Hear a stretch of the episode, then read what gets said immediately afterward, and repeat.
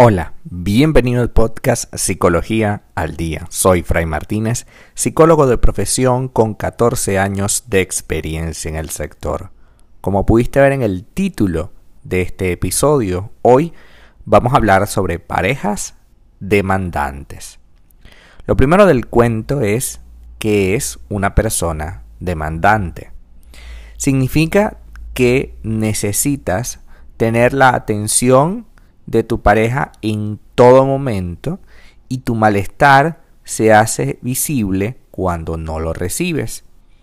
En un principio, todos necesitamos la atención de nuestra pareja, lo cual jamás significa algo malo.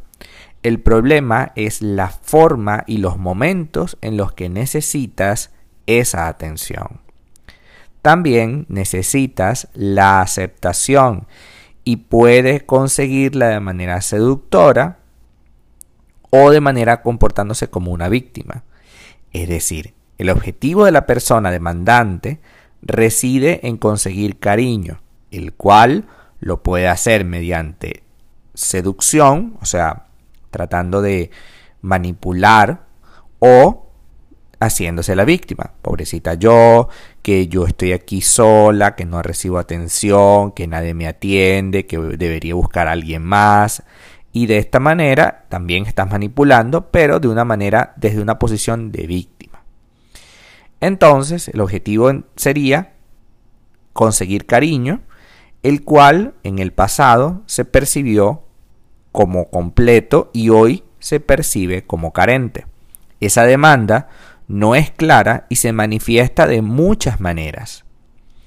Es importante que entendamos que una pareja demandante constantemente va a estar exigiendo cosas, reprochando. Aun cuando le hayamos dado la mayor parte de nuestro criterio, la mayor parte de nuestro tiempo incluso, esta persona no se va a saciar, puesto que la persona demandante tiene un vacío personal y cree que a través de tu atención dejará de sentirse vacío. Esa es la clave por la que constantemente se ve en la necesidad de exigirte a ti algo, ¿no? Porque es que es la necesidad, porque si no, se siente mal. Esta necesidad excesiva de atención termina por asfixiar a la persona querida. Tanto la asfixia que llega a un punto en el que la relación se hace insostenible. Eh, por ejemplo, cuando llegas a casa del trabajo, lo primero que hace tu pareja es exigirte que contribuyas en alguna tarea del hogar. O te constantemente te reprocha si ya, si ya estás haciendo algo diferente a estar con ella o con él. La demanda se emite en forma de queja que puede estar en cualquier momento del día. Al levantarse en la mañana, al llegar del trabajo, al acostarse, inclusive al dormir. ¿Por qué duermes del lado opuesto a mí? ¿Por qué no duermes de mi lado para yo verte? ¿Por qué me das la espalda? ¿Te duele la espalda porque me duele la espalda y quiero moverme? ¿Me duele el hombro? ¿Quiero moverme? No, no, no, no. Te puede doler el hombro, no. Lo que estás haciendo es tratando de, de evitar verme, de evitar estar conmigo. Y ahí empiezan los mayores problemas de esta situación. ¿Qué opciones tengo si quiero eh, cambiar la dinámica? Bueno, mira, aquí la persona demandante debe buscar ayuda, de eso no hay duda, para poder responsabilizarse de sus necesidades y dejar de eh, exigirte tanto, porque en realidad tú no le vas a poder dar todo lo que necesita, porque repito, el vacío es personal. Al ser el vacío personal, nada de lo que tú hagas, tú puedes dejar tu trabajo, Tú puedes solamente vivir para la persona. Y aún así, esta persona va a necesitar de ti, porque en realidad te proyecta el vacío que siente acerca de lo que le pasa. También puedes, por supuesto, acabar con la relación si te resulta demasiado insatisfactoria.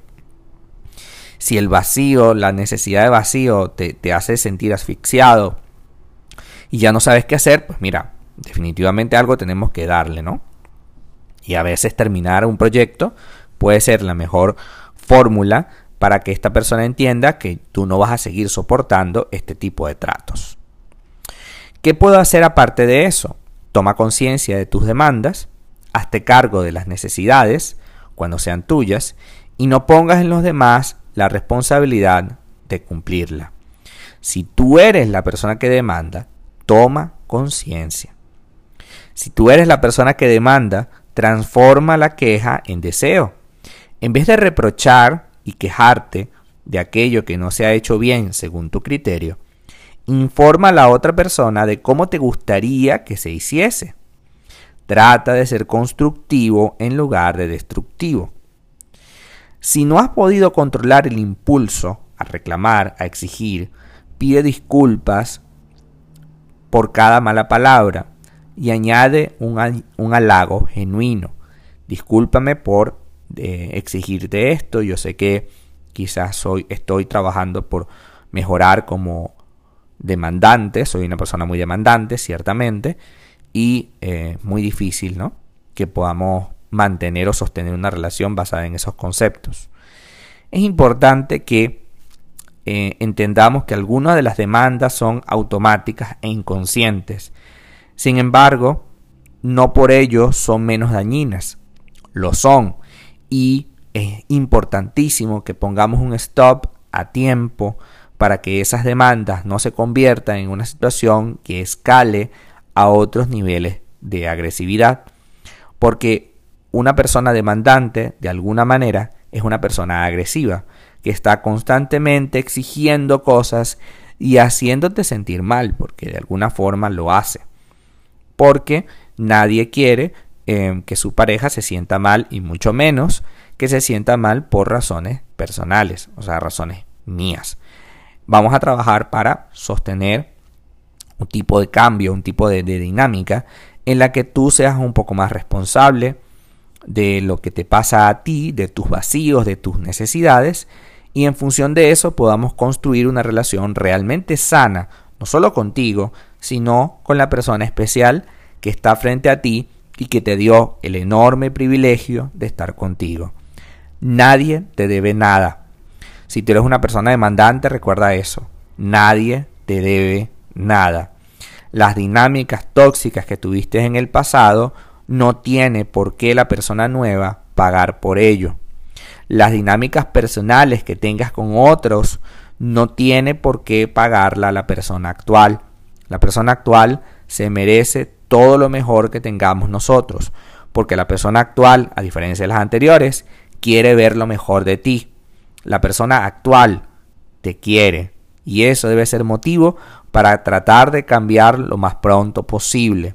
Si no es posible hacerlo en, en, en, en soledad, pues tenemos que entonces tomar terapia. Así que vamos a trabajar duro para entender que la demanda es personal, que no tiene nada que ver a veces con mi pareja y que lo que hago es proyectarle mis propias inseguridades. Hasta acá nuestro episodio del día de hoy. Muchísimas gracias por quedarte aquí hasta el final. Si deseas saber más sobre mi contenido, www.fraymartinez.com. Para consultas online, www.fraymartinez.com y también sígueme en mi Instagram, arroba fraymartinez20. Muchísimas gracias y hasta el próximo episodio.